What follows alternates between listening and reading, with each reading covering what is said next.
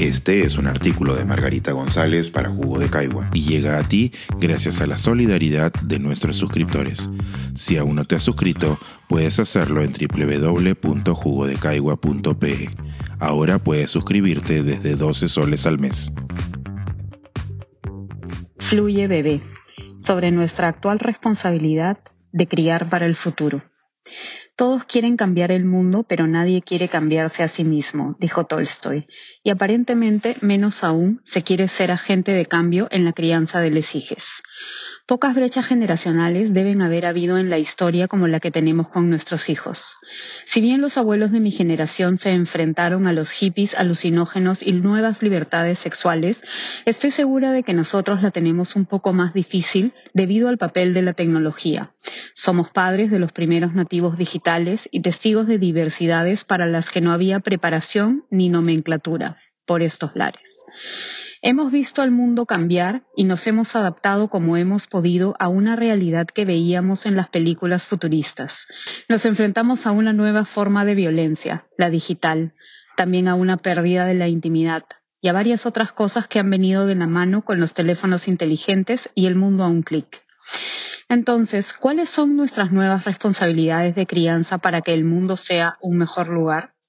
Mientras por un lado algunas barbaridades que ha visto nuestra generación son ahora anacrónicas y las medidas correctivas que vivimos literalmente en carne propia están ahora legalmente prohibidas, gracias al universo por eso, por otro, fantasmas de la intolerancia se mantienen. En estos vientos de cambio me sorprende cada vez más la gente que se aferra a un status quo sostenido solamente por babas en unos pocos bastiones retrógrados como el nuestro. Personas que creen que los valores, la moral y las buenas costumbres están intrínsecamente ligados a la religión, que piensan que la neurodivergencia es un cuento o una enfermedad, que creen en las terapias de conversión, que pertenecer a la comunidad LBTGI está mal o son enfermos, y a quienes les parece bien que una niña de 10 años se convierta en madre, a pesar de ser esto considerado por los organismos internacionales como tortura. Gente que al escuchar lenguaje inclusivo sienten algo arder en su alma de lingüista puro. En resumen, almas que se resisten a reconocer que el futuro no es de ellos y que quieren dejarles a sus hijos un mundo que no solamente no va a existir en el futuro, sino que en este momento se está derrumbando con una rapidez asombrosa, aunque lo nieguen. Cada niño es un mundo y cada familia también. El tema no va por criticar estilos de crianza, salvo que sean los que usan violencia. El problema con mantener posturas que están pasando a ser del pasado es que se niegan identidades, se maltratan colectivos enteros, se siguen arrastrando lacras como el machismo, el capacitismo, el racismo o el clasismo, la homofobia y la transfobia, tan fundacionales en nuestra realidad nacional. Ya sabemos que no sirve el haz lo que digo y no lo que hago. No hay nada más fuera de la lógica que decir que ser racista está mal y al rato gritar cholo de mierda al que te mete el auto en la calle. O decirle a tu hija que todos somos iguales y que toda la carga doméstica caiga sobre su madre. Tengo amigos gays, pero. Yo soy pro derecho y libertad, pero. Yo soy bien avant-garde, pero. Piense usted en cómo ese pero afecta a la gente a su alrededor y cuál es el ejemplo que está construyendo. El trabajo de deconstrucción propia es duro y constante, pero necesario para criar a lesijes en tolerancia y empatía. Es una responsabilidad inmensa criar ciudadanos que tengan en cuenta a todos, que sean inclusivos, que sean sensibles, que acepten los cambios y que abracen a todos.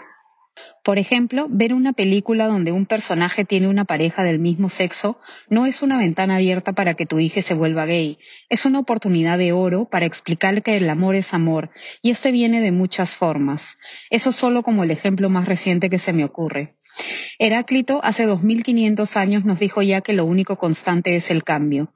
¿No es mejor que ese cambio nos agarre con la mente y los brazos abiertos, enseñando tolerancia y respeto al otro? Mi mamá era zurda y en el colegio la hicieron diestra reglazos. Yo soy zurda y nadie lo corrigió. Eso se veía ya como una barbaridad. Cosas como esa me hacen tener un poquito más de fe. Independientemente de lo que pensemos, se usará el lenguaje inclusivo, será ley y se respetarán y aceptarán las diversidades. Así que, como dice mi sobrina, fluye bebé.